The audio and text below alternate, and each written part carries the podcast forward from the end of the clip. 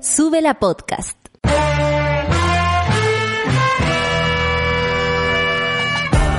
Cuando despiertas en otra sintonía, ves las cosas que otros no ven. Si a veces sientes que estás viviendo en Mordor, o como diría mi abuelita, te sientes como chancho en misa, este es tu lugar. Bienvenido al grupo de contención más diverso de la historia. Para ser parte, solo debes escuchar al resto, participar a tu manera, reír fuerte y comprometerte a buscar más misioneros para esta comunidad. Agarra tu taza y sírvete un buen café con nata, que ya está aquí nuestra guía espiritual, Natalia Valdebenito. Buen día, monada. Son las nueve con cuatro minutos y los estábamos esperando, esperando a todas, a todos, por supuesto, para este nuevo día que vamos a ver qué nos trae, cómo se encuentran, cómo los tomó ayer la noticia de esta, este primer paso que se da a propósito del, de sacar el 10% de las AFP. Aquí nos vamos a tratar de explicar un poco aquello, por supuesto, sin cantar victoria tan rápido, porque nos parece que además el camino es bastante largo y hay un muro bastante rudo, que es el TC, donde muere toda posición de, de, de que el pueblo, como tanto les no sé, les molesta escuchar, eh, tiene necesidad, el TC dice, no, no, no, no, no, no, esto no puede ser así. Así que no cantemos victoria, pero sí lo podemos eh, dar vuelta a la información y conocer bien lo que está pasando. En Iquique 17 grados, pasamos a ver la carta sinóptica, 17 grados. nublado eh, hoy día en Iquique. Copiapó 26, hoy la gran diferencia, oye te pasaste, pero como tanto, nubosidad parcial con 26 grados, qué rico, cosa más buena.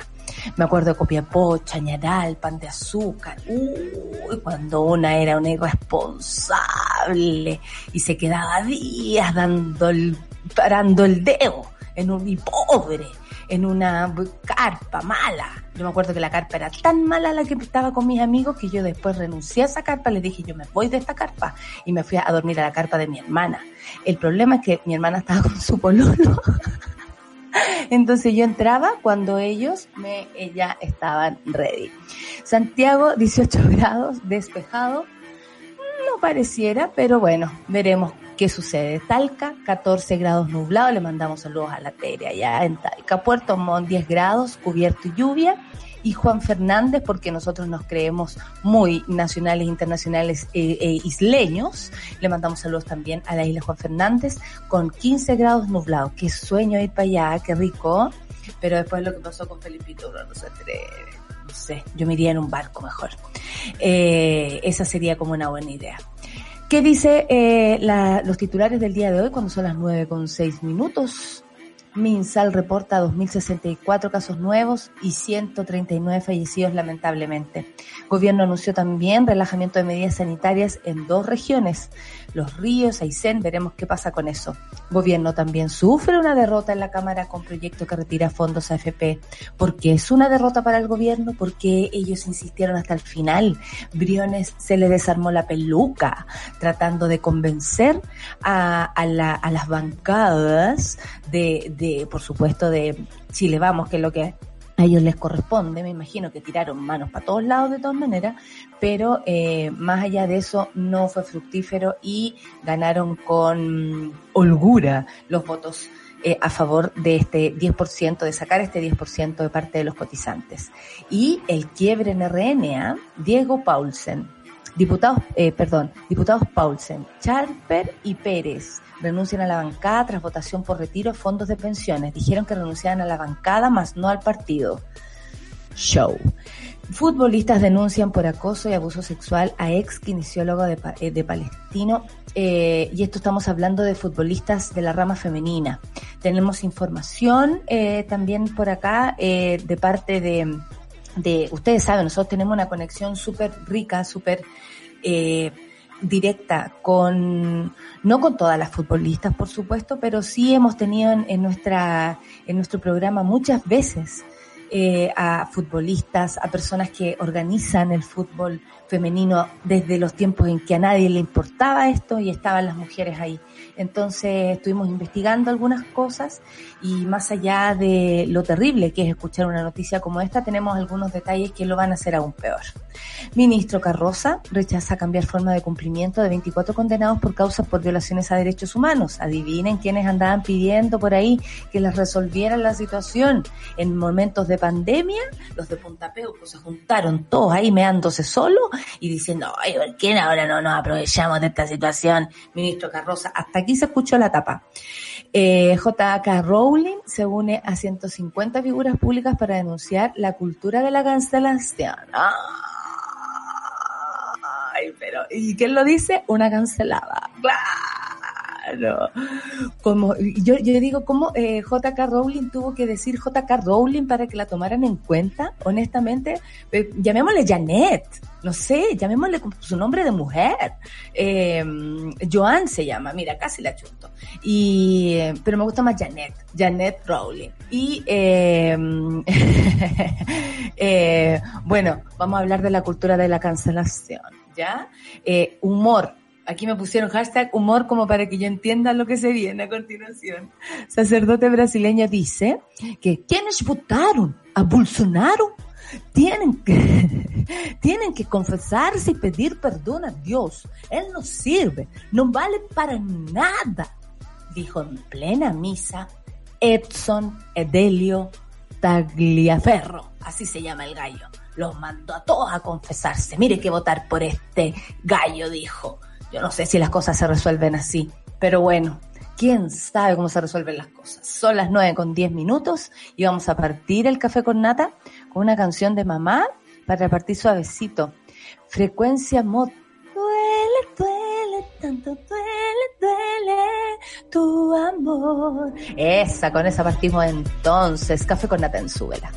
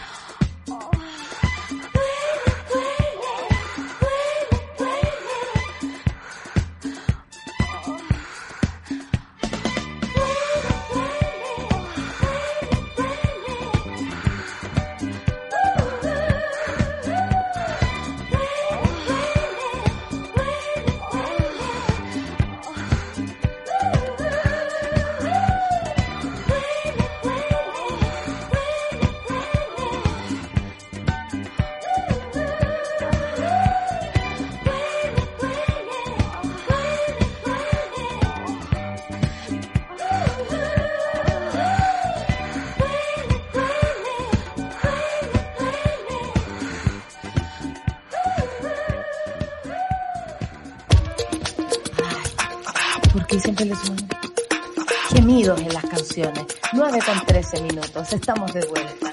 Solcita, bienvenida. No eras tú la de los gemidos, ¿no? No, dije yo, ¿qué es esto? Sergey Gainsbourg. Ah, ah, está sonando en mi cabeza. No, pero yo, a pesar del gemido, eh, soy fan del clásico M de sí.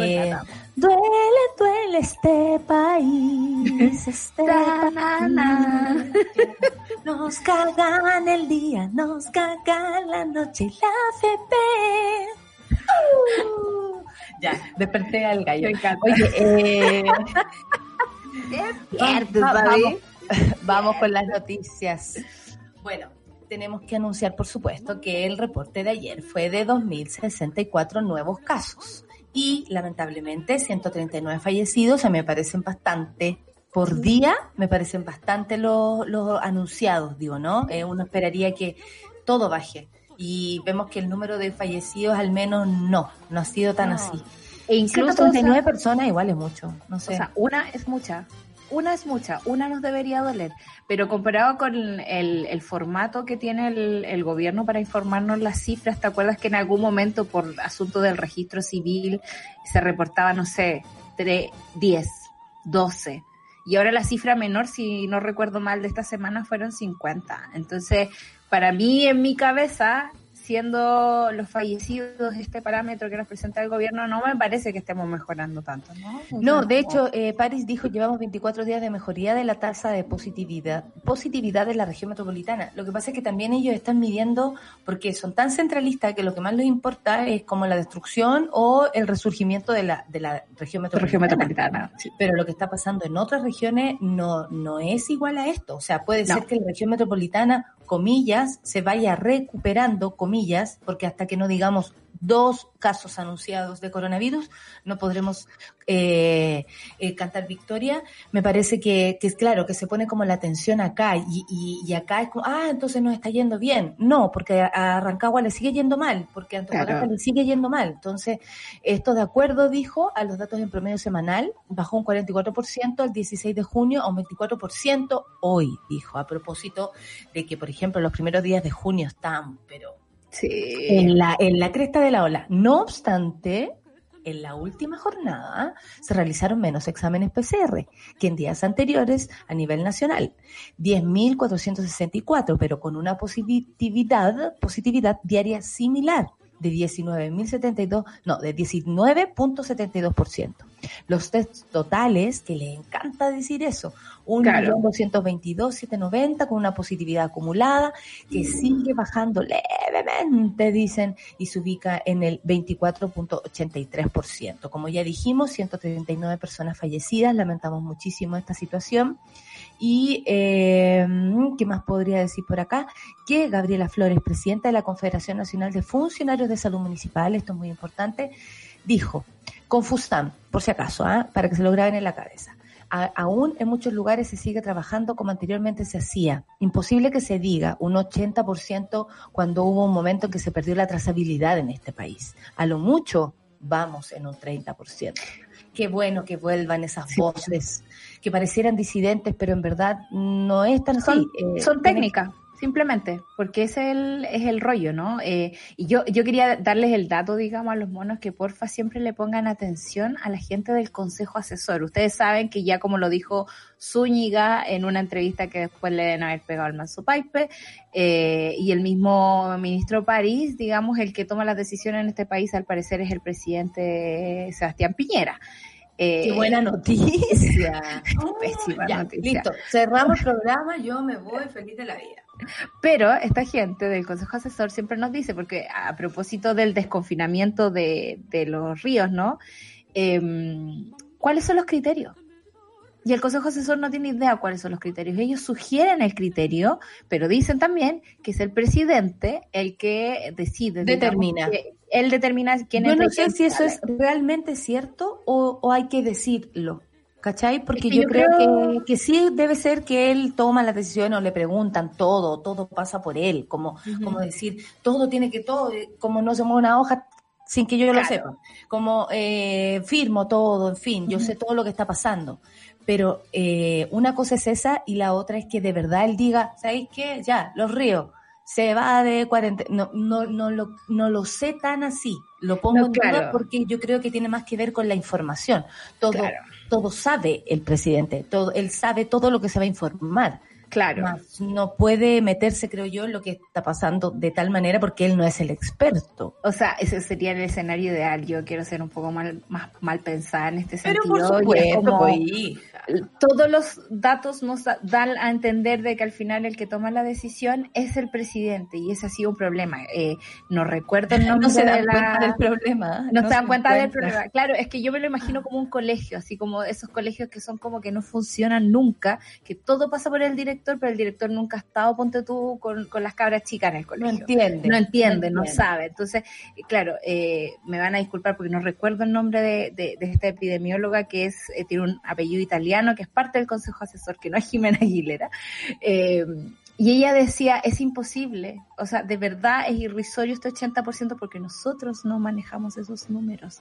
Y dijo así clarito, estos son datos que maneja el gobierno, que no los comparte con nosotros, nosotros no tenemos ideas y de verdad creemos imposible que esto se esté dando porque la, materialidad no da, no hay presupuesto, no hay número, no hay trazadores. O puede ser mentira. O, o, no, lo que dijo ella en realidad es que el criterio que están usando, no sé, Caterina, Caterina Ferreccio. Gracias, Charlie. Eh, grazie mille. Grazie mille. Spaghetti. El pomodoro.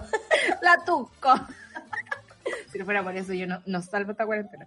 Pero ella decía que el criterio que estaban usando ellos era un criterio equivocado porque es imposible, o sea, no hay, no hay forma, no hay forma. A propósito de que el gobierno anunció el relajamiento de medidas sanitarias en las regiones de Aysén y los ríos, debido a que ellas son las que muestran los mejores índices de combate al coronavirus en el país. Esto lo destacó, por supuesto, el ministro París. Entre las medidas que fueron anunciadas por la subsecretaria de Prevención del Delito, Catherine Martorell, apareció que regirán desde el lunes 13, que estaba media desaparecida después del caso Fruna.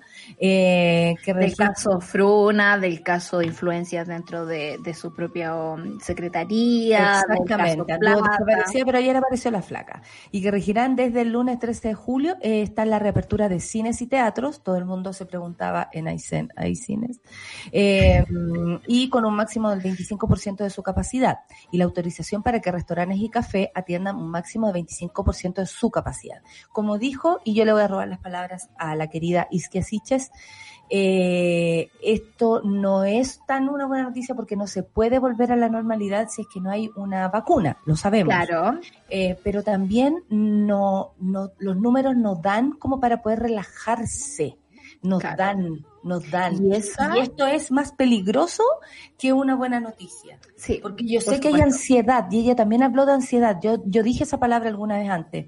Eh, hay una ansiedad y, se entiende por muchas personas que quieren volver al, desde, desde vivir normalmente hasta volver a sus trabajos, tener trabajo, tener dinero.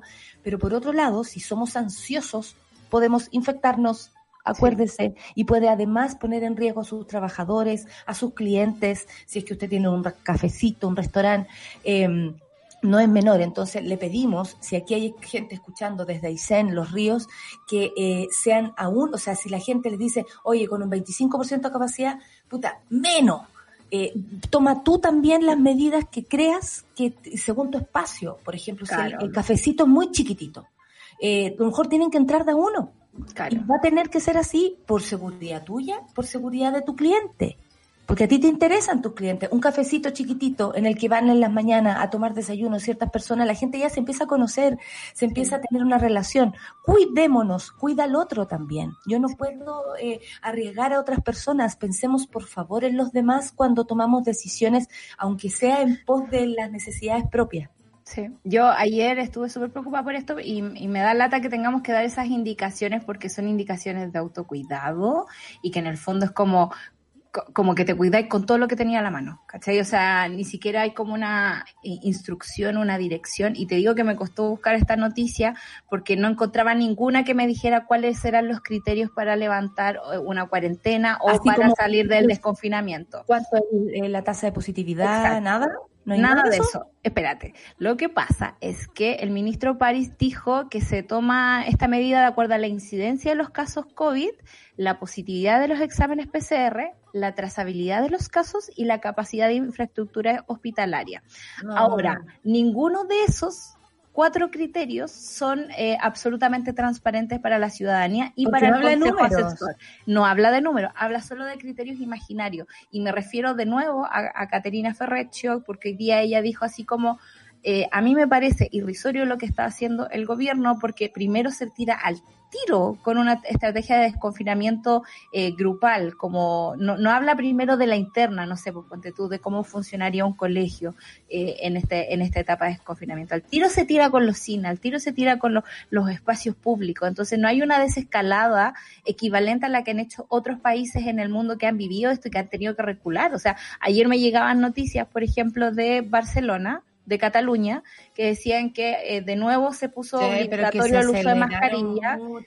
Se acelera mucho. Y eso que Cataluña fue como tranqui, piola, a diferencia de Londres, por ejemplo, que salieron a los pubs el fin de semana y los brotes de coronavirus pero, fueron... Pero la cantidad de gente, o sea, también uno eh, yo creo que sociológicamente hablando, psiquiátricamente hablando, psicológicamente hablando, hay que, hay que entender esto también como de una, como lo trato de ver desde afuera. Y a mí me llamaba mucho la atención la gran cantidad de gente poniéndose en riesgo, tomando la chela, compartiendo el vaso, la cuestión, como si no hubiésemos pasado por una pandemia aprendamos, nosotros que estamos desde acá mirando, aprendamos de lejos a que no es el camino. No que hablan una cuarentena no significa que tú te tengas que sacar ni la mascarilla, ni andar eh, cagando en un baño que no es tuyo. Y lo digo así porque al parecer de esa forma hay que hablar. Yo quedé impresionada de lo que pasó en, en, Inglaterra a propósito de abril y los bares estaban pero más que llenos, las calles llenas. Entonces uno dice, está bien, tienes ansiedad por volver, es terrible estar encerrado. Sí, uno ve que hoy día vamos a hablar en terapia, uno ve que todos se afectan, los niños, las adolescentes, todos estamos afectados. Esto por supuesto que no hace bien. Uno sale dos cuadras a comprar y no puede creer cómo te vuelve el culo porque ya te, desacostumbraste de caminar. Pero por favor, una cosa es esa y la otra es la salud y el cuidarnos entre todos. O sea, yo sé, todos queremos ir a jugar, todos queremos carretear, todos queremos bailar, pero calmao, ¡ey! Son meses de tu vida que te van a permitir vivir años. ¿Qué más tiene que ver esto? Del mismo modo, en ambas regiones se permitirán las cirugías electivas no críticas. Esto me imagino yo que eh, sorprenderá de buena manera a quienes estaban esperando tal vez algún, algún proceso de, de, ese tipo, que por supuesto estaban suspendidos desde el inicio de la pandemia. También se permitirán los eventos deportivos con hasta 10 personas en recintos cerrados y hasta 50 personas en espacios abiertos, todos ellos sin público. La vuelta al fútbol, el negocio del fútbol, de eso vamos a hablar. O sea, es como todo lo que tiene que ver con deportes, eso. Claro, pero está bien. Solo que eh, si, por ejemplo, la, gente de la NBA, para poder llevar a cabo su campeonato, se llevó a todos los jugadores por todo el campeonato a vivir a residencias en Orlando. Y, y fijaron, ya, tienen plata, ok, tienen plata, pero para poder hacer y para poder seguir ganando, o sea, yo me imagino que ese gasto es demasiado menor al gasto que era no hacer la temporada de la NBA. Pero eso, pero ayer mostraban cómo los cabros, los, los basquetbolistas, mostraban sus espacios, están súper bien, todo con, no sé, hasta el control remoto forrado, les hacen PCR, en fin, o sea, como que cuidan a todo el este, no solamente eh, parte por parte y puta, Colo Colo verá cómo se cuida, la U verá cómo se cuida, no, aquí son todos cuidados.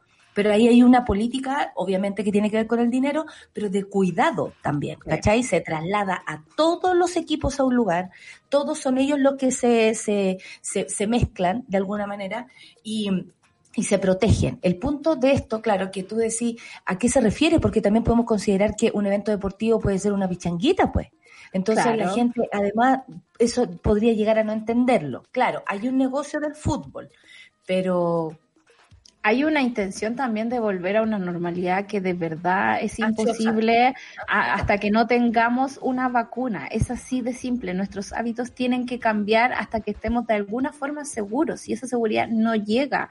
O sea, de verdad, eh, es imposible pensar en, esta situación porque quizás en, en, en, los ríos, ponte tú, los hospitales están un poco menos saturados, pero aquí se siguen usando los pabellones para tener internada a la gente con su ventilador o se sigue usando la urgencia para ese mismo efecto. Entonces, es raro todo lo que está pasando. Sí, y, yo creo que también, o sea, es que más que raro, Sol, es súper coherente con lo que ha propuesto este gobierno. Volver, y, con lo que ha propuesto Bolsonaro y todos los, los cabeza hueca. Eh, volver a la normalidad, ¿para qué? Para reactivar la economía, que es lo único que le importa, y por supuesto después vamos a hablar de lo que fue ayer la conversación de las FP, así que vamos a pasar rapidito por esta situación. Lo último que les tengo que contar a propósito de estas regiones es que los mayores de 75 años estarán ya autorizados para salir de sus casas una vez al día no sé cómo lo van a fiscalizar aquello. Eh, en fin, eh, parece como... Eh, un desorden, ¿no? Yo lo, yo lo considero así porque no están como, oye, ¿sabéis que en Aysén tenemos a dos personas con coronavirus, se está recuperando y la trazabilidad está absolutamente hecha? no sé, eso sería una buena noticia, saber que las cosas están así de bien hechas, que por ejemplo nadie está entrando ni saliendo de la región de los ríos ni de Aysén, eso tampoco es verdad, porque un santiaguino con coronavirus se puede ir a meter a Aysén y hasta ahí no me llegaste. Entonces también hasta qué punto estas em, determinaciones son tan positivas o buenas noticias. Yo sé que este caballero tiene ganas de dar buenas noticias, que él cree que llegó aquí para eso, pero la verdad es que una buena noticia, primero sería una vacuna, segundo los medicamentos, la medicina como adecuada para combatir esta, esta enfermedad una vez que tú ya la combatas, cosa que tú ya estés ahí, ¿no? Claro. Que existe un tratamiento, digamos. Y lo siguiente sería eh, que el, el la cantidad de casos del país sean menos. Y sea significativa la baja. O sea, y de verdad, yo no quiero intenciones. O sea, me encantaría que el ministro me diera una buena noticia, por ejemplo, con el número de los trazadores. No quiero un porcentaje aéreo, eh, etéreo, poco específico. Quiero un número. Hubo un momento en que teníamos 80 trazadores con financiamiento estatal, por decirlo de alguna forma. Luego pasamos extrañamente un 80% que nadie sabe el 80% de qué es. Y Después de eso, o sea, no, no, tenemos idea cómo está funcionando el asunto. Si no es por la voluntad de los propios SFAM o de las propias municipalidades, la trazabilidad, que es clave para detener la pandemia, cuando dejaste que toda la gente se contagiara, digamos, cuando esa fue tu estrategia, eh, es bastante irrisorio que, y, y encuentro un poco ofensivo que el ministro venga a decirme así como esperemos estoy buenas ansioso, Esto es muy ansioso, esto es muy ansioso y la ansiedad, eh, quienes sufrimos de eso, sabemos que no está bien. Vamos a escuchar a Alex Advanter con Paco Vampiro. Nos viene perfecto para lo que vamos a hablar a continuación, porque el gobierno sufre de dura derrota en la Cámara con proyecto que retira fondos de AFP. Paco la Vampiro, Alex Advanter.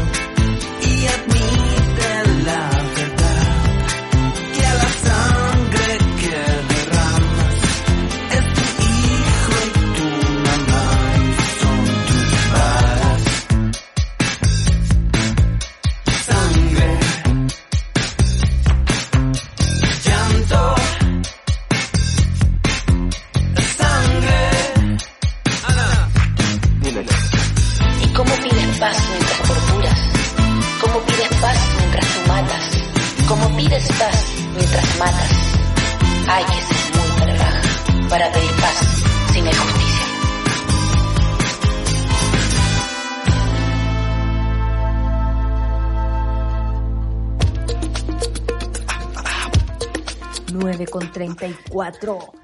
Eh, ayer sucedió lo que no pensé que iba a suceder. Te lo digo honestamente, Solcita, eh, más allá de que bueno, malo, la opinión que tenga cada uno, los expertos, eh, es simbólico el primer golpe que se les da a las AFP. Y quiero decirlo así, sí. es primera vez que nos enfrentamos a al, al, al, como a que tiemble la claro. AFP. Es primera vez que se le mueve el piso. Y claro, se entiende como una derrota del gobierno, porque el gobierno, por supuesto, patrocinaba la idea contraria. De hecho, apareció en el último momento como para dar vuelta el partido. Apareció con una nueva, sí, y no iba, aparecieron con una nueva eh, como estrategia de ayuda, estrategia de ayuda de ingreso para la clase media, como, ay, ay, ay, ay, ay, sí, sí, también los vamos a ayudar en esto, también los vamos a ayudar en esto, así, muy improvisado. Bueno, eh, pese a las intensas gestiones que realizó el Ejecutivo, el proyecto contó con votos favorables de cuatro diputados de la UDI y nueve de Renovación Nacional. Eh, el, aquí la fotografía es muy elocuente porque está Blumel a altas horas de la noche y el señor Larruet. Entonces todo el mundo diciendo, oh, Larruet, ahí está como achincando a Blumel y retándolo por, por la mala gestión, digamos, como, Claro. Como este lobby, ¿no? Este lobby que Sí. siempre se hace para lograr que voten a favor de lo que ellos quieren. Además Entonces- que ayer el escándalo en, el, en los pasillos del Parlamento era bastante rasca, o sea, Sí, Briones, con ese tono, ¿no? el Hablando, macro, con el claro. micro. Porque el bono, Porque ¿no? cómo habla. Lo que pasa bueno, te repito la idea, porque el macro afecta al micro y el micro afecta al macro, nunca está subiendo una micro. Me da una rabia todo. Bueno, como tú dices, hubo intensas negociaciones y gestiones para que esto no fuera, para que esto no se diera de la forma que se dio. Todos nos sorprendimos. Yo la verdad no tenía ninguna fe en que esto pudiera pasar. Eh, y hubo eh, desde el Ejecutivo con parlamentarios de Chile, vamos, vimos un video en que sale Silver, que no salva a nadie, pero igual abriéndole una puerta y mostrando cómo Chalper estaba conversando en una habitación cerrada con Briones y me imagino que esta gente estaba ahí arrodilladísima diciendo, oye, no, si nosotros vamos a hacer lo que ustedes dicen, el presidente y la cuestión, y el pájaro loco se movía y toda la cuestión. Bueno, la cosa es que no resultó, el proyecto contó con votos, con cuatro votos de la UDI y con nueve votos de RN, más las 31 abstenciones de los que se les hizo así dar la opinión. Sí. Incluso el jefe de bancada de RN, Sebastián Torrealba, no, no votó, imagínate.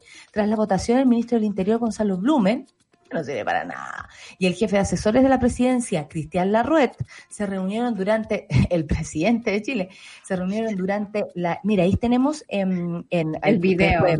el video donde están, oye, oye, ya, pues si la cuestión no entra usted, ¿cómo la va? No, Oye, es como tenemos un ministro aquí, que el ministro vaya a la sala a escuchar ¿Por qué el no a debate, no a ¿Por hacer lobby escuchar? Exactamente. Bueno, como está la, la manzaca, eh, Ignacio Briones defendió la propuesta de la moneda eh, en apoyo a la clase media. Dice, alivia de mejor manera que el retiro de fondos de pensiones que hoy ha operado. Nuestra solución es superior a aquella que se ha aprobado en este primer trámite de hoy. O sea, todavía defendiendo. Lo lamentamos porque creemos que hoy ha primado una visión de corto plazo, un atajo, nos hace responsable de cuál es el efecto de las pensiones del mañana. Y aquí yo voy con la reflexión que te hice antes. Escuché a Moreira decir esto, escuché al señor Briones y escuché a un montón de gente que defiende, por supuesto, la FP. Y dicen que es un gran defalco a tu propia pensión. No están hablando de la FP, esto como Claro. que solo te afecta a ti. Que tú saques tu 10% es terrible. ¿Sabes por qué? Porque va, va a poner a tu, a tu pensión en el futuro en riesgo y lo que vas a recibir es una mierda. ¿Te cuento? Es una mierda las pensiones que se reciben hoy. Por eso la gente quiere, eh, nadie quiere sacar el 10%, nadie lo considera buena idea. El punto es que no hemos tenido ayuda de parte del gobierno. Entonces son brazos, son formas de salvarse de este ahogo económico. ¿Cachai? No es que la gente diga, sí, a, a- a pesar de que uno todavía piensa que es que esa plata, como dijo la, la Alematu está en lingotes de oro, en una cuenta de ahorro en la cual tú pudieras decir, oye, quiero sacar un mi 10%, mañana mi 5, me quiero comprar una casa, a sacar el 20, no tengo idea, porque uno ni siquiera sabe si hay futuro, pues bueno, menos ahora. Pero llama la atención que defiendan pensiones miserables. Sí. O sea, es que no llama la atención porque es el negocio de la política. Eh, a mí me gustaría que en algún momento entráramos en esa historia, ¿no? De cómo el fondo de pensiones y el sistema de pensiones se inventó para respaldar a la bolsa, que tuviéramos un sistema financiero y que los políticos jugaran a la especulación ahí. Sebastián Piñera, el primero, digamos, en carpeta ahí para ganar eh, con la plata de todos los chilenos.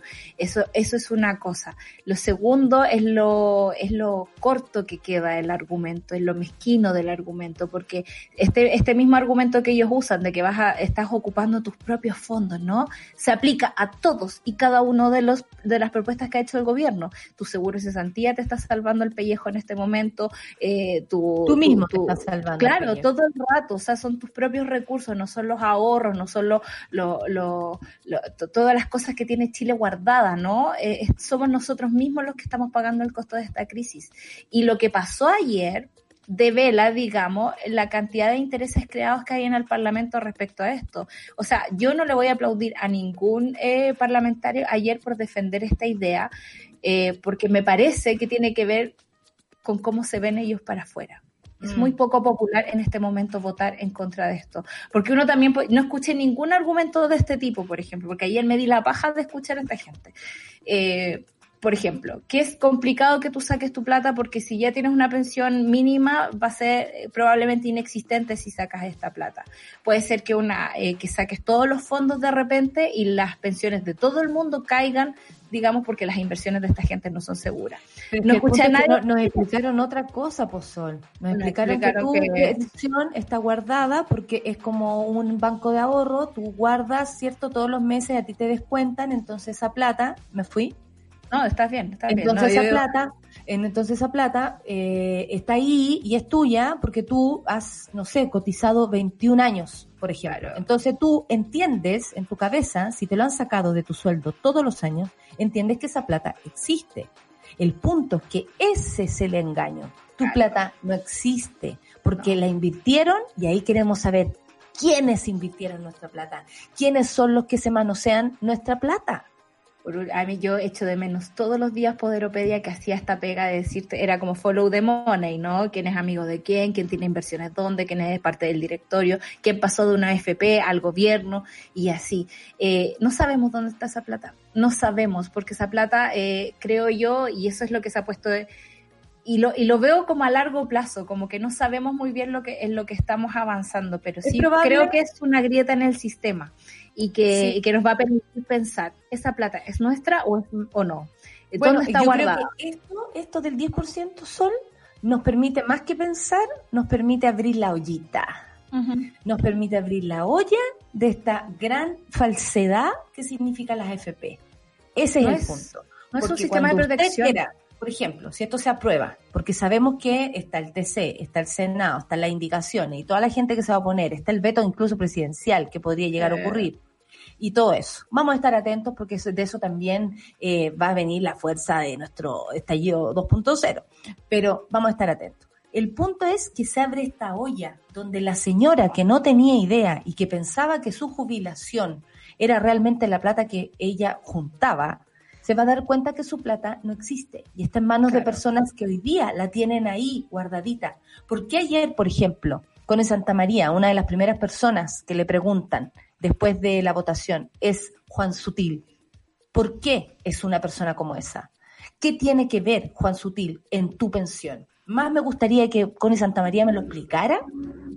Eso, ¿por qué tenemos a Juan Sutil acá? Que por ser un empresario wherever. Porque empresarios como Juan Sutil hay millones que están calladitos y que están escondidos detrás de Juan Sutil, que es el único que se atreve a dar la cara por esto sinvergüenza. Entonces, lo único que yo creo que esto está bueno es que es que se abre esta, esta gran, eh, como este gran misterio, esta gran defalco, esta gran mentira mentira que se transformó, porque hace 20, no sé cuánto, 40 años se cumple, eh, eh, ¿te acuerdas de esa, de esa portada que decía, usted en 20 años más va a tener el 100% de su sueldo, en, las pensiones? Ya, yo con esos papeles le iría a decir, a, le entrevistaría a la man. Yo con, esos papeles con eso y la realidad de las personas. y también juntaría las actas de Pinochet. Cuando José Piñera llega a presentarle el proyecto de AFP, Pinochet pone en el libro de Alejandra Matus está el diálogo y es muy bueno. Claro, y es muy bueno porque dice Pinochet, yo no voy a someter a mi ejército a este sistema de capitalización individual. Nosotros los burros Uy, lo supo todo, lo supo todo. Sabía que iba a ser un desastre. Sabía que dice el venado. A ver, ¿qué dice el venado? No, lo que pasa es que el venado me está diciendo que, que, que, actuara. No, lo que pasa es que el, viejo, imagínate, que uno encuentra que que, lo, subestima. Brillante no era, brillante no era. Brillante no era, y uno subestima su inteligencia desde todo punto de vista. El viejo Pinochet entendió cuando leyó, oiga, pero esto es un engaño. Entonces mi plata va a depender de que si los a hacer las cosas bien y además encima en quién él preguntándose esto. A lo que José Piñera, la el único convencimiento para que le firmara, le diera la firma, fue dejar afuera a las Fuerzas Armadas de este sistema previsional. Por eso ellos tienen el otro sistema que por supuesto los beneficia y les da unas pensiones dignas. Pero no es el caso nuestro. Que ese sistema nos cuesta más al Estado chileno que el pilar solidario que se pone para las pensiones acá. O sea, los milicos nos cuestan más caro que cuidar al resto del país, porque ellos sí tienen los beneficios que los ciudadanos comunes y silvestres, que ya podemos hablar de categorías, porque no todos somos iguales ante la ley, menos frente a las pensiones, eh, están protegidos con nuestros impuestos y con nuestras plata. Es súper vergonzoso cómo se pactó esto, cómo se protegió a la familia militar, y lo digo muy entre comillas, para poder desfalcar al país y engañar a la gente con el tema de las pensiones. El tema de las pensiones no es eh, un, un activo más que tú vas a jugar en la bolsa. Estás jugando con la vejez de las personas. Entonces, ¿y sabéis qué? Y, y, cuando dicen, claro, ahora la señora va a tener, después de sacar su 10%, va a tener eh, una miseria de pensión. La tienen. Mi abuelo, mi abuelo que se fue hace tan pocos días, él, él hasta que tuvo su cabeza buena, lo que más me decía, hijita, las pensiones, las pensiones, las pensiones, esto es una miserable, me bajaron, me bajaron 10 lucas, me bajaron 20 lucas, porque más encima no ni siquiera te vayas enterando. Eh, y en un tiempo oscuro, menos te enteraba ahí de cuánto, o, por último, en los primeros días de la democracia, menos te enterabas, porque a quién le importaba esa weá. Estábamos tratando de resolver este otro tema. Entonces, eh, menos te enterabas de cuánto bajaba y iban a, cobrar 180 lucas y volvían con 150. Después la weá era 150, después le bajó 120, después le bajó 120. Y ahí uno dice, y el reajuste, y el reajuste, y, de nuevo el reajuste, y de nuevo el reajuste, y de nuevo el reajuste. Entonces, esto ya era una mentira, eso ya es una mentira. Nunca fue lo que lo que José Piñera dijo eh, públicamente. Lo que voy a cobrártela, ¿no? Claro, pero si, si Pinocho le puso dudas, imagínate. O sea, es como para no creerlo. Oye, una noticia importante y tenemos que pasar hasta ahí es eh, la del, la del acoso a futbolistas, futbolistas mujeres de nuestro país. Ayer las futbolistas denuncian por acoso y abuso sexual a ex kinesiólogo de Palestino. Eh, y la verdad es que es bastante triste como mm, enterarse de este tipo de cosas, ¿no? Al menos cuatro jugadoras nacionales, yo tengo información que son al parecer 18 personas ya, denunciaron a la ahora ex kinesiólogo de Palestina en su rama femenina. Su nombre, y no se lo olvide, Ignacio Montano Guerrero. Solo 25 años tiene este pendejo por acoso y abuso sexual. El primer testimonio lo dio a conocer la futbolista de Palestina y capitana de la selección chilena sub-20, no es menor, Emilia Pastrián, a quien por supuesto le mandamos un abrazo y agradecemos su valentía, quien a través de su cuenta de Instagram relató que el profesional tuvo una actitud extraña cuando le pidió pauta de entrenamiento durante las vacaciones. Ignacio me pidió fotos de mi cuerpo con las cuales él haría comparaciones cada cierto tiempo. Obviamente yo le mandé las fotos pensando que esto era con un fin profesional, pero al momento de enviarlas, Ignacio me pidió que se las enviara con ropa interior más Lolaine, a lo cual me negué pero él insistió. La deportista continuó su relato señalando que al compartir su experiencia se dio cuenta que no había sido la única que había vivido esta situación. Qué bonito el feminismo como nos ha permitido ir un poquito más rápido, porque estas cosas no dejan de ocurrir, pero ella probablemente con la contención de sus compañeras se sintió en, propiedad de, contarlo y rápidamente se dieron cuenta que no era la única eh, eh, con este señor indicando que niñas menores de edad, y ahí yo quisiera ser súper, eh, porque pregunté, y sí hay niñas menores de edad, en general son de, de, 17 y 18 años, pero las ramas, por ejemplo, la de Palestino, sí tienen niñas menores de edad. Em, que se quisieran sumar a esta funa de paro eh, de manera anónima, que si hay algo en común es que cada vez que se iban a atender con Ignacio, este muchas veces las tocaba más de lo que debía en el tratamiento kinesiológico. En varias ocasiones mencionó un nuevo método que consistía en introducir tus dedos dentro de tu cuerpo para disminuir el dolor de la ingle. A otras de ellas se le insinuó y le mandó videos eh, cuando tenía su pene erecto, por ejemplo, acompañado de un mensaje que decía, así me tenía. O sea, de una ordinaria además. Y lejos de cualquier profesionalismo, ¿no? Es como... Y frente a menores de edad, digamos que no, no, no, sé, no tú no le puedes exigir que reaccionen. que yo pare con lo, con lo que estoy relatando, pero la verdad es que no me, no me resulta fácil. Lo digo en serio, a mí leer estas cosas... Eh, y no me evoca, y, lo personal no me evoca recuerdos, no tiene que ver con algo personal, siquiera. Me, me duele mucho que exista esta vulnerabilidad de parte de las mujeres. Qué mierda lo vulnerable que estamos. Y eso me pone muy, muy triste. Hay jugadoras de Palestino que se quejaron de esto, de Coquimbo en Unidad Española. Yo no sé si es la misma persona o u otros ¿no? que se van a seguir uniendo. Esto me lo dan eh, como información desde parte de la revista, que son nuestras amigas de FoodFem. Eh, lo que ellos esperaban es que, bueno, Palestino dice que lo sacó de sus filas, lo despidieron, más no han sido tan fuertes como ellas habrían esperado con el juicio, ¿no? Como que siempre, bueno, hay que esperar la investigación y la verdad es que cuando tú escuchas a 18 personas contarte la misma historia y que en realidad no tienes pruebas para demostrarlo, excepto una foto como aquí aparece, eh, es difícil.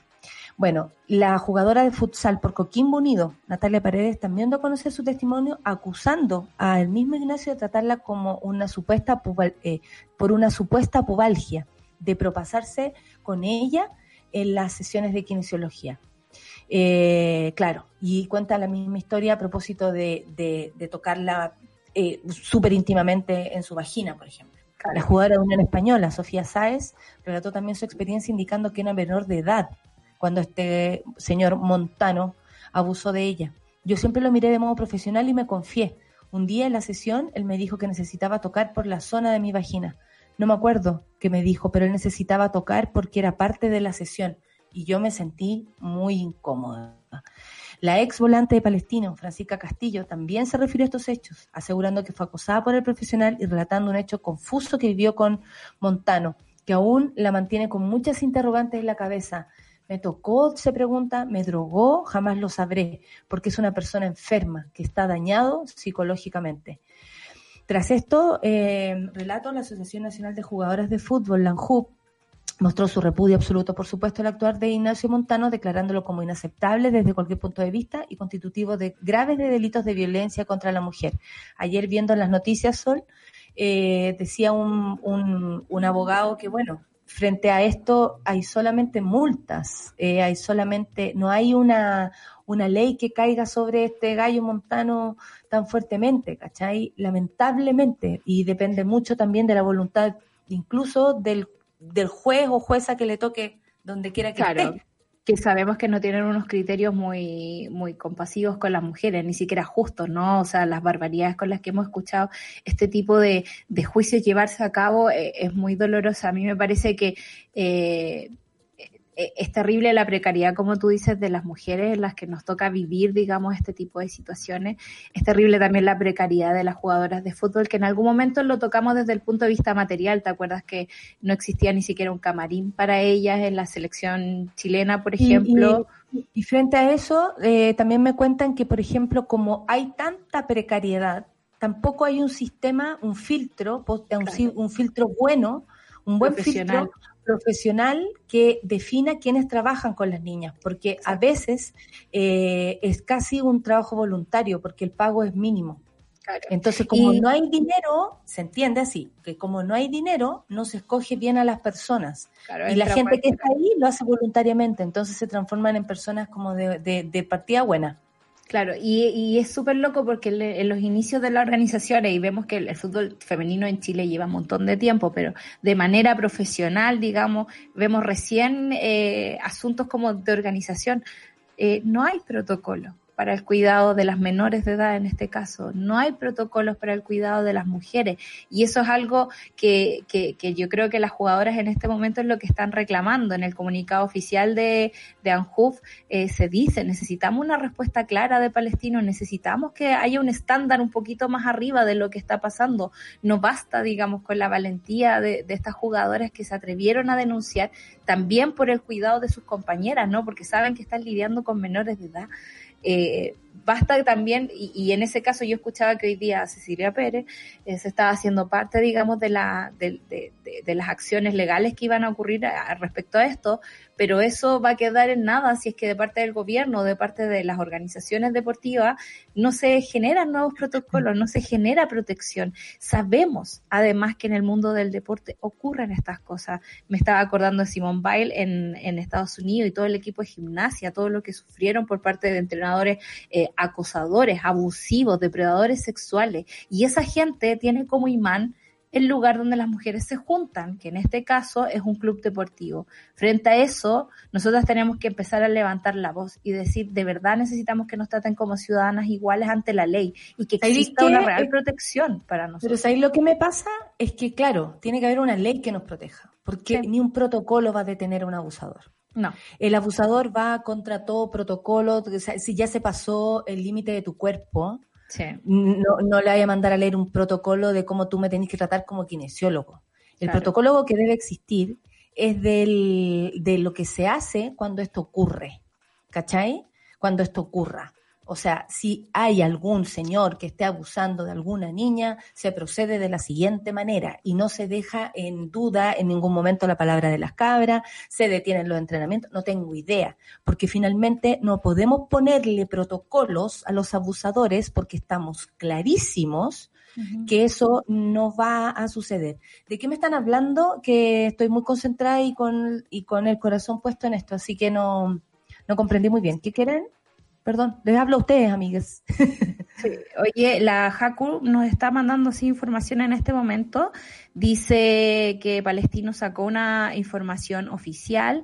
Dice que le prestarán ayuda legal y psicológica a las jugadoras de Palestino y otros clubes, eh, entre otras cosas. Eh, pero eso yo creo que no es no es suficiente. O sea, yo creo que es hora de patalear frente a esto y que, que de verdad los abusadores no sean protegidos por la ley chilena. Los abusadores deben ser condenados por la ley chilena y deben pagar la, o sea, al menos cuando, cuando se habla esto, ¿no? De que la gente salía en cuarentena, le vamos a poner cinco años para que le dé cuco salir.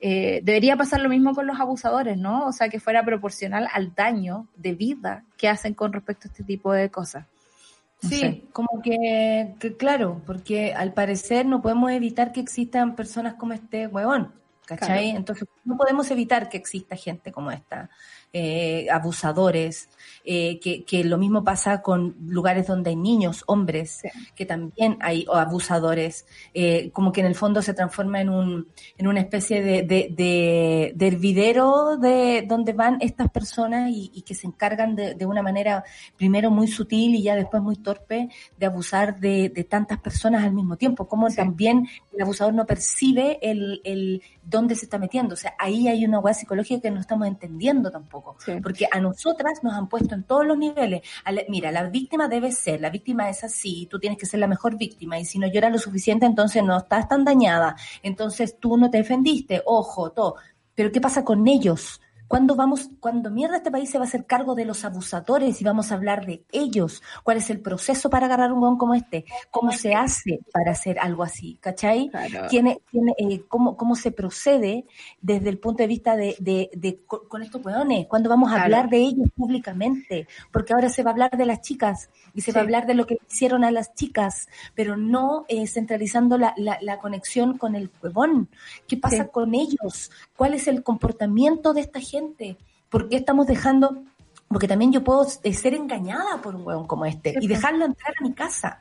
Por ejemplo, si yo tengo un súper buen amigo y lo llevo a la casa de mi hermana y, el, y una persona que yo considero buena onda termina abusando de alguien que conozco. O sea, de verdad, ¿cuándo nos vamos a hacer cargo y cuándo esta sociedad se va a hacer cargo de las víctimas? Creo que hace rato nos estamos haciendo cargo entre nosotras y me parece que eso es una tarea que todavía está pendiente. Pero de, los abusadores, ¿cuándo mierda nos vamos a hacer cargo de esta gente? Y tiene que ver con castigarlos, tiene que ver con entender su comportamiento, con poner la atención en la prensa en él, ¿por qué no lo van a buscar a él? Ayer estaban todas las cabras dando cara. ¿Cuándo van a ir detrás de este hueón? ¿Ah? ¿Por qué? ¿Por qué se protegen a, las a los victimarios y no a las víctimas? Entonces también hay una forma de hacer las cosas que como que alarga el chicle, alarga el chicle, alarga el chicle y las únicas que sufren son las víctimas hasta el final y se revictimizan es una cultura de la impunidad que propone, digamos, el patriarcado. Estamos ahí metidas y somos las víctimas de, de, de, esos abusos, ¿no? Y, y, lo digo porque, por ejemplo, de, parte del gobierno, el tercer veto que está en, carpeta de Sebastián Piñera tiene que ver con la ley de protección a la infancia, de ratificar protocolos internacionales. Entonces quiere decir, ah, sí, los niños primero, los niños primero, pero no genera ningún tipo de ley que lo garantice. Y esa es la sociedad en la que vivimos, una sociedad de hombres que de verdad nos tienen para huevo. Exactamente. No se de otra forma. Sí, eh, y, no se, y, no se sanan este tipo de cosas. Uno pensaría que esto, hoy no, por, suerte llegó el feminismo, nos está salvando la vida. Hay un pendejo de 25 años abusando de gente, de mujeres que no merecen. Tienen que saber, futbolistas amigas, que este es un programa que las va a contener, va a seguir con esta historia. Si quieren, eh, a su disposición, y aquí también me hago cargo yo, de poner a su disposición los, micrófonos de Sube la Radio, ustedes lo saben, tenemos una conexión y, si no nos defendemos entre nosotras, honestamente no sé cómo más podemos pasar. Creo que la canción que viene a continuación nos deja súper en claro lo que queremos. Camila Moreno, quememos el reino. Café con nata en. Chao, Solcita. Chao.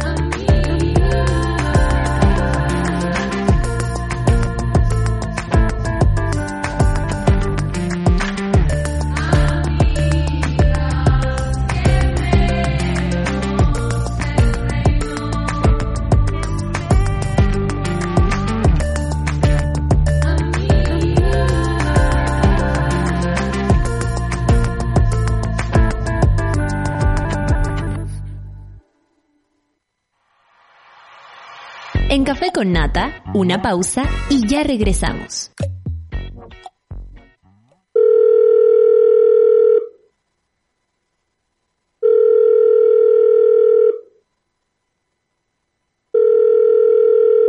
En la mayoría de los casos de abuso sexual durante la infancia, la víctima puede llegar a esperar hasta 20 años para atreverse a hablar. Ayúdanos a que no tengan que esperar ni un día más. Hazte socio hoy en www.paralaconfianza.org para que ninguna llamada quede sin contestar. Fundación para la Confianza. Escudo Ámbar es una cerveza diferente a las demás. Su cuerpo es robusto, con carácter. Tiene un color cobrizo que la hace distinta. Y malta caramelo para un sabor tostado único.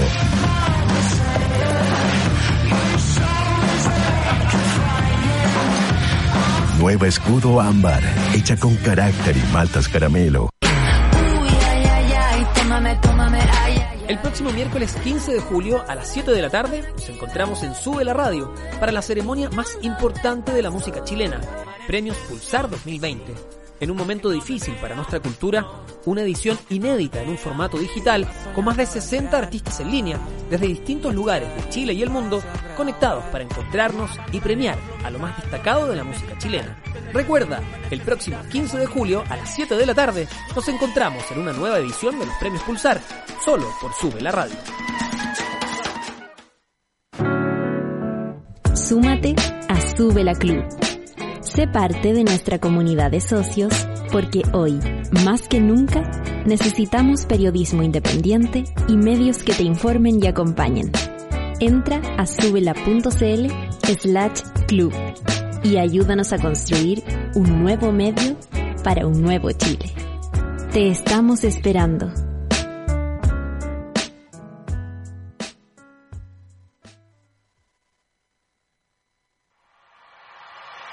Ya estamos de vuelta en Café con Nata.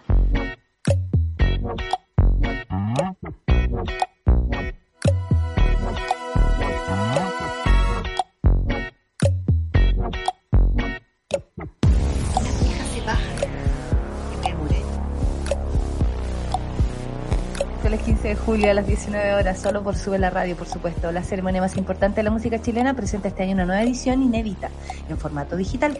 Hoy más que nunca nuestra música cobra sentido y no podemos dejar de premiarla. Sigue la transmisión de los premios Pulsar con más de 60 artistas nacionales.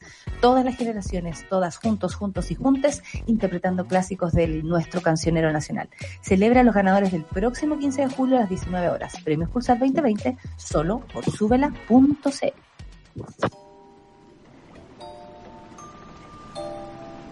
Una necesaria terapia grupal parte ahora junto a Rafaela Di Girolamo. Únete al diván del vial en Café con Nata. Como dijo la Clau en la mañana, no solamente escuchar lo que dice, sino que escuchar su voz ya es una, una suerte de... Ah, ¿Le pasa a harta gente eso con tu voz, eh, mi querida Rafa? Bienvenida. ¿Te lo dicen? ¿Te lo dicen?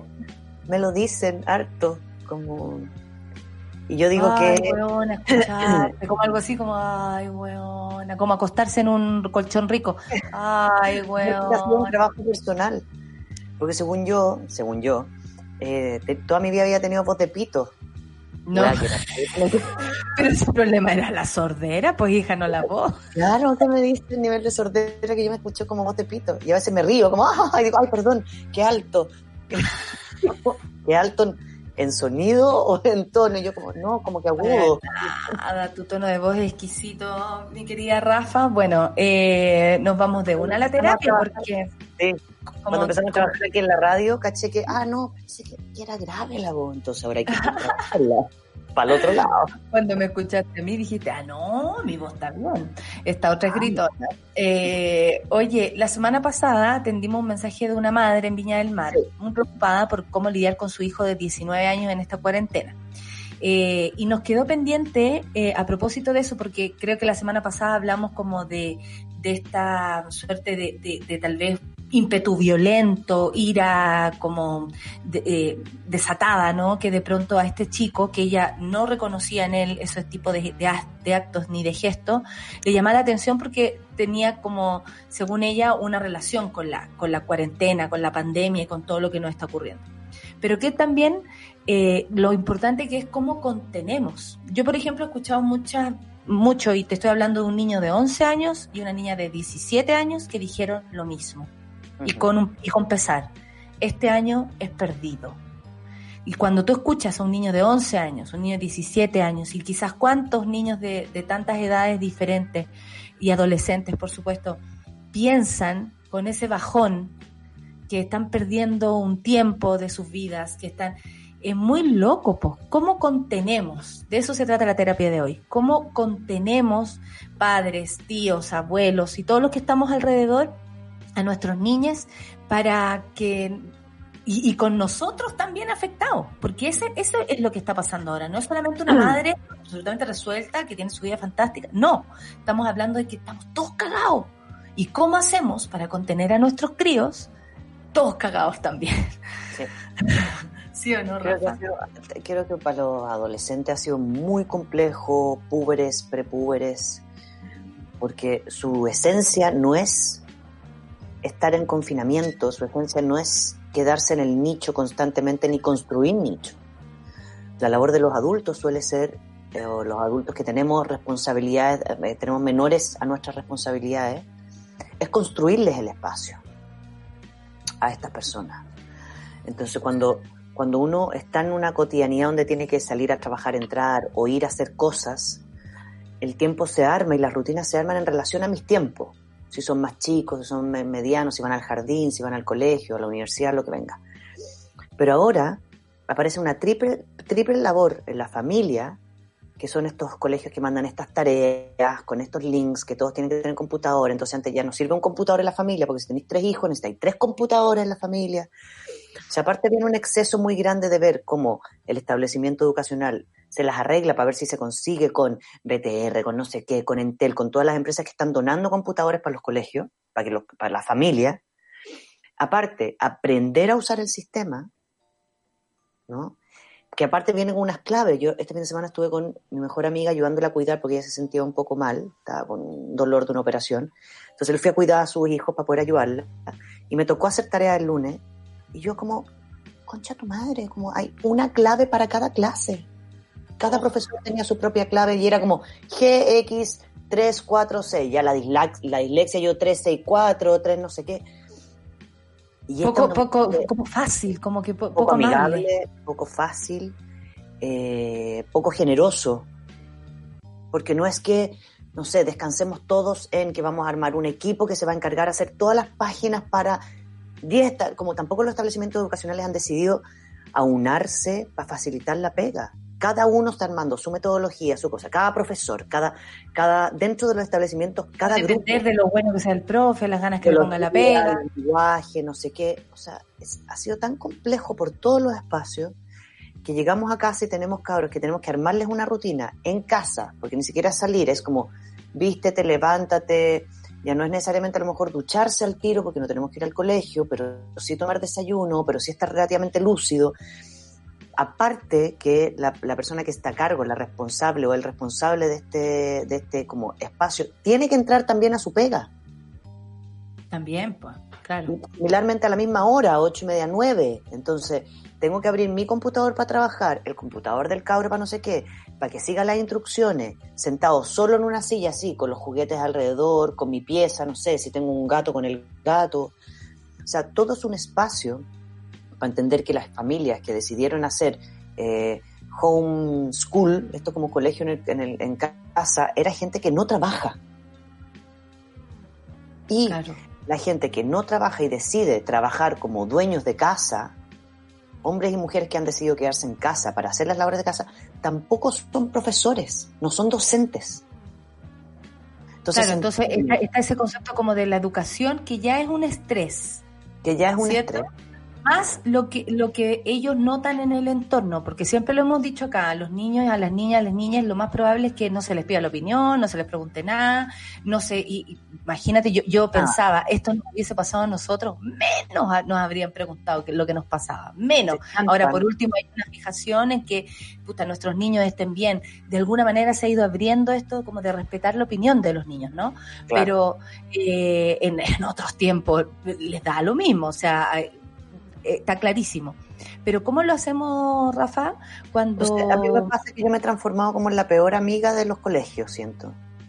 Porque encuentro que, a ver, aprender, aprender muchas cosas. Un niño de nueve años, ocho años, que está empezando, no sé, a dividir, a multiplicar, lo que venga, ¿no? Yo siento que realmente esta cuarentena, si hay algo que tiene que enseñarnos, que hay ciertas labores que tienen que quedar en los establecimientos educacionales. O sea, no puede ser que eh, cuando los niños iban al colegio normal en un horario llegaban a la casa como a hacer 20.000 tareas y las mamás o los papás o los, digamos, quienes estaban a cargo de los responsables tenían que más encima invertir el tiempo de calidad en un lugar que no les gusta, porque si soy profesora tampoco soy profesora para ser profesora de mi, de mi hijo. Oye, Rafa, y si a eso le sumamos que además los niños no están viendo a sus amigos, no, no tienen motivaciones, por ejemplo, de, de sus deportes, no Ayer hablaba- motivaciones, y más encima los papás asustados. ¿Qué mierda Ayer hablaba con un kinesiólogo que trabaja con un niño que tiene problemas motores, ¿ya? Entonces él me decía que todos los niños independientes y uno que independiente que hagamos deporte en la casa, tratemos de hacer como saltar la cuerda, lo que venga, el nivel de desactivación muscular es muy alto. O sea, la fuerza, el impulso, el saltar, la activación de los músculos de las piernas se está atrofiando. Ah, Porque en el fondo, independiente que tú hacías deporte una vez al día, una hora, no estás yendo a caminar para allá, a tomar la micro, la bicicleta para no sé qué. O sea, hay millones de actividades que igual se están perdiendo. Oye, Rafa, ¿y cómo Eso nosotros baja la voluntad, Natalia. Sí, Eso sí, baja la voluntad. Exacto, y, y te puede acercar a una depre, por ejemplo. ¿Cómo tú Te te baja la voluntad, si un niño está medio depre? Dolores, aparecen los dolores. Entonces los niños sí están depre, por supuesto. Aburridos, angustiados e insoportables. Mm, porque se ponen confrontacionales, pesados, como con uno cuando anda enojado, po. no quiere que nadie, nadie te hueve, que nadie te invada. Entonces, el acercamiento, y aquí es donde yo digo la comunicación y la exigencia tiene que disminuir un poco. Ya, Porque perfecto, pues podemos ayudar con eso. Claro, no están las condiciones para yo exigirle tanto. Yo siento que lo único que uno tiene que exigir, y yo aquí voy a salirme de la psicóloga, a ir a la mamá, yo a mi hijo lo único que le exijo es hacer deporte y leer una hora diaria. Tú haces deporte dos horas y lees una hora diaria. Haces deporte, comes algo y lees. En la tarde, ve tú si vas a agarrar tu música, si vas a seguir con tus clases de alemán, ve tú según tu horario y tus responsabilidades. Porque entiendo que finalmente después de esta cuarentena va a venir otro reajuste antes que aparezcan todos los proyectos y los planes. Entonces, uno tiene que entender que no pueden, no pueden hacer que los niños, no sé, eh, pierdan el año o las notas. No entiendo por qué existen las notas ahora. Claro. Si ya tengo a los niños tres horas sentados al frente del computador, que es lo peor, todos hemos querido evitar el computador y los niños toda la vida, entonces ahora tenemos que tenerlos frente al computador ocho horas, cinco horas o tres horas, es muy complejo, aparte que estoy en un espacio donde el déficit atencional se me dispara. Se me cruza el gato, eh, huelo el pan tostado de la cocina. Tengo ganas. Y Hecho quiero menos mi amigo. quiero jugar, quiero reírme, quiero embarrarme, quiero salir para Quiero hablar, weá, y que nadie me escuche. Sí, y la conexión que hay con los amigos no es la misma que podéis tener con la familia. No es la misma, la O sea, familia no. con- Claro, claro. Entonces, claro, tú puedes tener tu padre, tu madre puede hacer lo mejor por ti, pero tú en realidad extrañas estar con tus amigas hueveando. Y aunque tengáis 11 años, 10 años, 13 años, da lo mismo. Y, o, o descanso. 41. Uno necesita su, entorno, claro que sí. Entonces, ¿qué le Oye. pasado a muchas mamás y papás que a mí me consultan? Que es como, tengo a mi hijo cuatro horas en el computador en clase, y después, ¿qué hago si yo tengo que trabajar? Le pongo, le pongo cuatro horas más para ver series. Y supuestamente mi hijo tenía que, según el colegio, mi niño solo tenía que estar dos horas en la pantalla al día. Entonces ahora se dispara la hora en la pantalla, que es muy agotador. Yo he tenido que atender por acá y me ha costado un mundo sostener la voluntad de- y la atención de contener a alguien a través de la pantalla. Imagínate una profesora, un profesor con 20 cabros en Zoom. Ay, pero tú decís como la terapia cuesta. Sí, cuesta. Cuesta porque es otro, es distinto cuando uno está en la consulta, uno se sienta, saca el pañuelito, te mueves para allá, tenía un espacio que fue hecho para eso. Claro, para que tú eh, sepáis que vaya hay que eso. la atención, claro, a mí mis pacientes de repente están así hablando conmigo y se van para allá. Ah, perdona, es que me, me trajeron un agua, me están como siempre hay intervenciones. Entonces, la- lo- los niños, los adolescentes, y especialmente los adolescentes que son, no sé, pues entre los 16 y los 21 años, que es cuando no quieren estar en casa, no quieren estar con la mamá, no quieren compartir en familia, tenemos como también mamás y papás tratando de ponerse creativos, como juguemos Dixit, hagamos no sé qué, tomemos un taller de no sé qué, usamos no sé... Nada. Pero ¿qué pasa, Rafa, cuando los niños además están, percibiendo que sus padres están urgidos por la situación económica? También, por ejemplo, está el susto de escuchar noticias y darse cuenta que esta weá es peligrosa, que está matando gente, que a lo mejor se murió el abuelito de allá, el vecinito de acá. ¿Qué, qué, hacemos con eso? ¿Cómo, no le ¿Cómo somos honestos y al mismo tiempo no le transmitimos miedo? Sí, algo, ¿sabes lo que pasa, Natalia? Yo creo que aquí es donde viene la cuota de realidad que a nuestro país le ha costado mucho, que es no evadir los temas y no evitar los temas. Nosotros somos una sociedad que, que ha sido muy, como se ha dedicado mucho a hacer como que pasan las cosas y que a los niños se les va a olvidar y que va a pasar por alto y que el niño no va a pescar o que se le va a olvidar o que no tiene por qué preocupar. Claro. Y también y te- no tenemos que entender que no vivimos en mansiones con así las murallas para separarnos. Todos escuchan. Si una está muy estresada, hay que hablar so- con- como es el momento de hablar con honestidad. Y si al niño cuesta, se pone angustia, se le da angustia. Ay, espérate, espérate. Espérate, que te estoy escuchando mal. Ahí, ahí.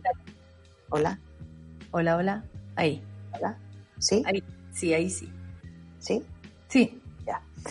Entonces, si la situación, ¿no? Con los niños que tienen hermanes, que están en la casa, con situaciones como adultos, jóvenes de plata, ¿ah? Estoy No, pegada, dale, dale, dale. Estuviste, estás un poco pegada. estoy un poco pegada. Ahí, ahí, ahí, ahí, dale. Aquí. Eh, la, la- la situación es, es que hay que validar los estados emocionales. O sea, siento que sí, exigirles ciertas cosas que no están pudiendo hacer, menos los cabros con déficit atencional, menos los cabros que no quieren estar en la casa, como bajarles la carga, es una pelea que yo creo que los responsables tienen que hacer con los establecimientos educacionales bajar ciertas cargas, potenciar ciertas actividades. O sea, aquí es donde, pucha, Nueva Zelanda y Australia un ejemplo. O sea, cuando estuvieron en cuarentena, lo que hicieron con los establecimientos educacionales fue literalmente hacer que los niños eligieran qué actividades iban a tomar mientras estaban en cuarentena. Entonces, algunos tomaban cocina, los a los que les gusta matemática van a tomar matemática, a los que les gusta lenguaje van a tomar lenguaje. Si los niños saben lo que les gusta. Entonces, por último, tengo una motivación, me cansa, pero voy hacia un lugar que yo elegí. ¿Cómo establezco, cómo ayudo a que estos niños tengan responsabilidades, Natalia? Y eso tiene que ver con ver lo que a ellos les guste. Entonces, si una responsabilidad, si a mi, tú, no sé, a mis hijos, a uno le carga barrer, le carga, pero la cocina me la deja impecable, yo no le voy a pedir barrer. Me hace la cocina día por medio. Perfecto, la deja impecable. Lo que pasa es que porque también tiene que convivir el niño con todo lo que le pasa, la niña, la adolescente, en fin, más una madre y no sé, como incómoda con la situación, un padre que perdió la pega, cansado, exacto. ¿Cómo, se hace, ¿Cómo se hace esta mezcla? Porque qué difícil para una mamá, para un tutor. Natalia, ¿te acuerdas cuando aquí en el Café con Nata hemos hablado constantemente de que nosotros no podemos evitar lo que sentimos y lo que nos pasa? Sí. ¿No? Los niños no son seres como, finalmente, a no ser que yo le instale la responsabilidad, no tienen por qué angustiarse si no nos contenemos en familia. O sea, aquí es donde la contención familiar funciona muy bien. Y eso sentarse en la mesa, en el living, en la cama, ha de ser sí, estamos en una situación difícil. Sí, qué terrible es esto. ¿No te parece terrible? Me parece terrible. ¿Qué difícil es? Sí, qué difícil es. ¿Qué vamos a hacer para mejorarlo? Sabes que en realidad yo necesito dormir una hora más porque me cuesta mucho quedarme dormida. Perfecto. Escribo al liceo y digo, ¿sabéis que yo necesito que mi hijo parta las clases a las 10? Porque está, está con insomnio y no puedo, yo por más que lo, le pida que se acueste a las 10, a las 9, se duerme a la 1 igual dando vueltas arriba a la cama. Porque, el, porque aparte los cuerpos están atrofiados, Natalia, la musculatura duele. Estamos y es como, es como también viejos en la cama, ¿cachai? Les duele la espalda, les duele las caderas. Como que yo creo que también se les puede dar a entender que te estamos viendo, sí, por ejemplo, observarla otra vez en una dinámica familiar, a propósito del Zoom, que uno puede mirar a su familia detrás de la pantalla, eh, a mi sobrino como, ah, que se iba, pero estaban todos pendientes de él. O sea, por mucho que él estuviera en el sillón y no en la mesa, oye, Martín está en la mesa, eh, eh, le pasa, eh, ¿cachai? No, no te dejamos solo, no te estamos abandonando tu suerte, estamos todos claros que podrías estar sentado aquí, pero tú decides estar ahí, como ese, ese cariñito que se demuestra no solamente con el nanay, sino que con estar atento a tus necesidades más allá de lo que nos pase a todos. Eso, eso al menos lo, entiendo yo así, como estamos preocupados, estoy atenta, te he visto así, eh, eh, eh, como descubrirlo a través de una, una tallita. No, es que parece que está un poco tan deprimido. No, no estoy deprimido. Y él es el primero en decir lo que le pasa. O sea, como que tú puedes sacarle también, como demostrarle que te importa su estado emocional, no como anularlo. Demostrarle que también es importante. Y quitarle lo, negativo a las posibilidades, porque uno dice, está deprimido. La depresión es una palabra muy grande en nuestra sociedad, implica enfermedad, implica eh, en muchos un compañero que se suicidó. Porque tú, mi, hijo el otro día me decía, me da pánico estar deprimido porque él tiene un compañero que se suicidó hace dos años por depresión. Entonces, eh, por eso los, que trabajamos en salud tenemos mucha responsabilidad de dialogar y visibilizar. Todos los live que yo hago por Súbela tienen que ver con entregar información de esto. Porque yo tengo que aprender a verbalizarle a mi hija qué es lo que está pasando. Y la madre, el padre, el padrastro, la madrastra, quienes vivan en esta familia tienen la responsabilidad también de omitirse un rato. Porque en el fondo los adultos somos responsables de nosotros mismos. Los niños y los menores no. Entonces, más encima tocan parejas que se llevan mal, que están durmiendo en la misma casa, que tenían formas de evitarse, de ver a sus amantes, de correrse de esta relación, y ahora no pueden hacerlo, que se estresan y empiezan a agarrar a los niños. ¿Qué ha pasado? Se van a dormir con el hijo, la otra se va a dormir con la hija. y le cargamos a los menores una incomodidad que no es parte de su responsabilidad.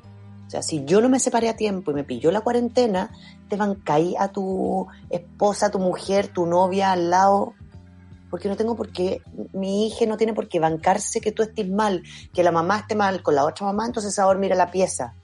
No tengo por qué bancarme esa angustia, porque más encima le sumamos que mis mamás están mal. Exacto. hay una doble responsabilidad muy alta. Eso, para terminar, algunos consejitos para las madres que a lo mejor, padres, tutores, amigos, primos que estén preocupados si ven a, sus sobrinos, a sus nietos, a su de una manera distinta, como mm, a esta persona sí le está afectando tal vez. Sí, decirle que... Pero la depresión, me parece eso de la depresión es muy grande. Es muy grande. Eh, cuidado con esos términos, claro. Porque aparte sí, no hay motivación. ¿A qué? ¿Motivación a qué? Sí, ¿verdad? No pueden andar en bicicleta, no pueden ir al parque. O sea, hay millones de cosas que han disminuido y que te quita energía. Ir a tomar la micro, jugar en el recreo, salir a correr. hablar. Los niños se mueven "Ah, muchísimo. No, es cuando están juntos se mueven mucho, claro. Por más que un adolescente cuando llega a la casa quiere echarse, no quiere decir que durante el día estuvo echado. Exacto. ¿Cachai? No es ese su estado. Ya gastó toda la energía y está muerto. Ahora no tiene por dónde hacerlo.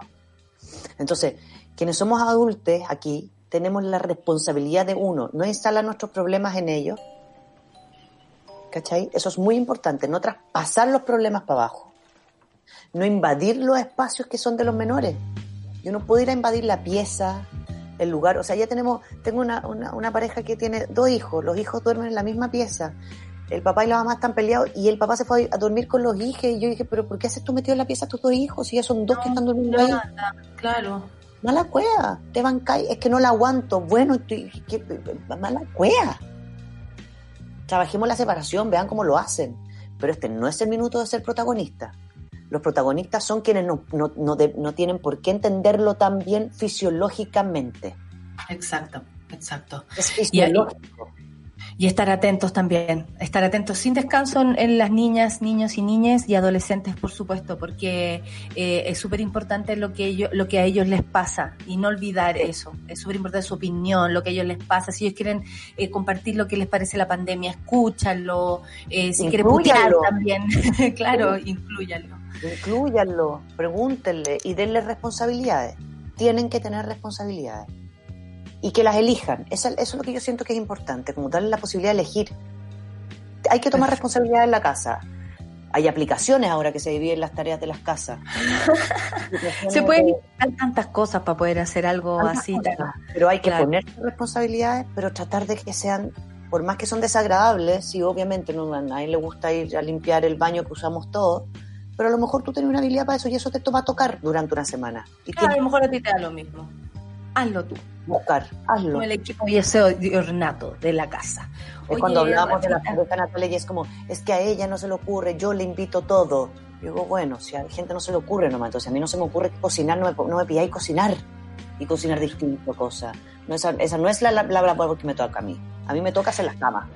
Muchas gracias, Rafa. Muchas gracias, Rafa, por esta mañana, por escuchar tu voz melodiosa y grave, que tanto nos encanta. No que tengas una buena semana. Te mando abracitos y amor. Un besito, besito Luis, besitos Rayen. Saludos. Oye, sí, ahí está la Rayen. Bienvenida, Rayen. ¿Qué tal esta mañana? ¿Cómo te encuentras? Siempre es un gusto escuchar a la Rafa. Me encanta. ¿Sí no? Me encanta porque Estamos como hablando de-. Estamos hablando de, de lo que pasaba con los adolescentes, con los niños, las niñas, cómo contenerlos, cómo, cómo darles un espacio también dentro de este estrés que estamos viviendo todos. Sí, pues lo difícil que es en el fondo intentar ese equilibrio entre el no transmitir todo con la gravedad tal vez de las cosas, porque bueno, es necesario protegerlos, sobre todo cuando son más pequeños, pero al mismo tiempo el no hacer un show montado fuera de la realidad, digamos, y, llevar el disimulo a un extremo que se vuelve una fantasía que es insostenible. Después, ¿cómo van a entender los niños si está mal, si está triste, si está molesto, si qué sé yo? Sí, no nos vamos a muy, convertir en el padre de la vida es bella. Es muy, es muy, es muy estresante. esa Señor, encuentro yo, ¿no? Está bien chiflado este caballero. María, la llave. No, pero me No, encanta. Toda esa parte positiva de la película, esa es la única que como que me gustaba. Oye, eh, hoy día tenemos un programa muy especial que se junta con lo que Sí. hicimos ayer con Lina Meruane, que tiene que ver con hablar de la elección palestina. Cuéntame. Sí, vamos a hablar acerca de eso, vamos a comprender un poco más de lo que significa esto, eh, no solamente en términos, digamos, geográficos, políticos, sino también sociales, las afectaciones que tiene. Algo que, por ejemplo, en palabras de Mauro Amar, que iba a estar con nosotros, tuvo eh, una situación urgente ahí en el Congreso, lo llamaron, así que va a estar con nosotros, sí, el profesor de Filosofía de la Universidad de Chile, Rodrigo Carmi. Pero Mauro escribía hace unos días eh, y decía, esto es directamente ya la consolidación de un apartheid. Y vamos a hablar acerca de lo que eso significa, muy conectados con lo que ocurrió en el capítulo de ayer, además del café con nata, así que vamos a hacer una bajada que nos permita comprender en otras dimensiones también el tremendo tema que significa hablar de Palestina. Siempre es algo que genera controversia, siempre es algo en lo que creo que todavía ignoramos muchas cosas y por eso queremos llevarlo nuevamente. Es cierto. Que tengan un bonito programa entonces, que tengan un buen día. Rodrigo, Luis, Charlie, Clau, Solcita, todo el equipo de Sube la Radio, por supuesto también. Y dejo con ustedes a la gran Rayen Araya con Super Ciudadanos. Chao. Besos, Nata. Chao, chao.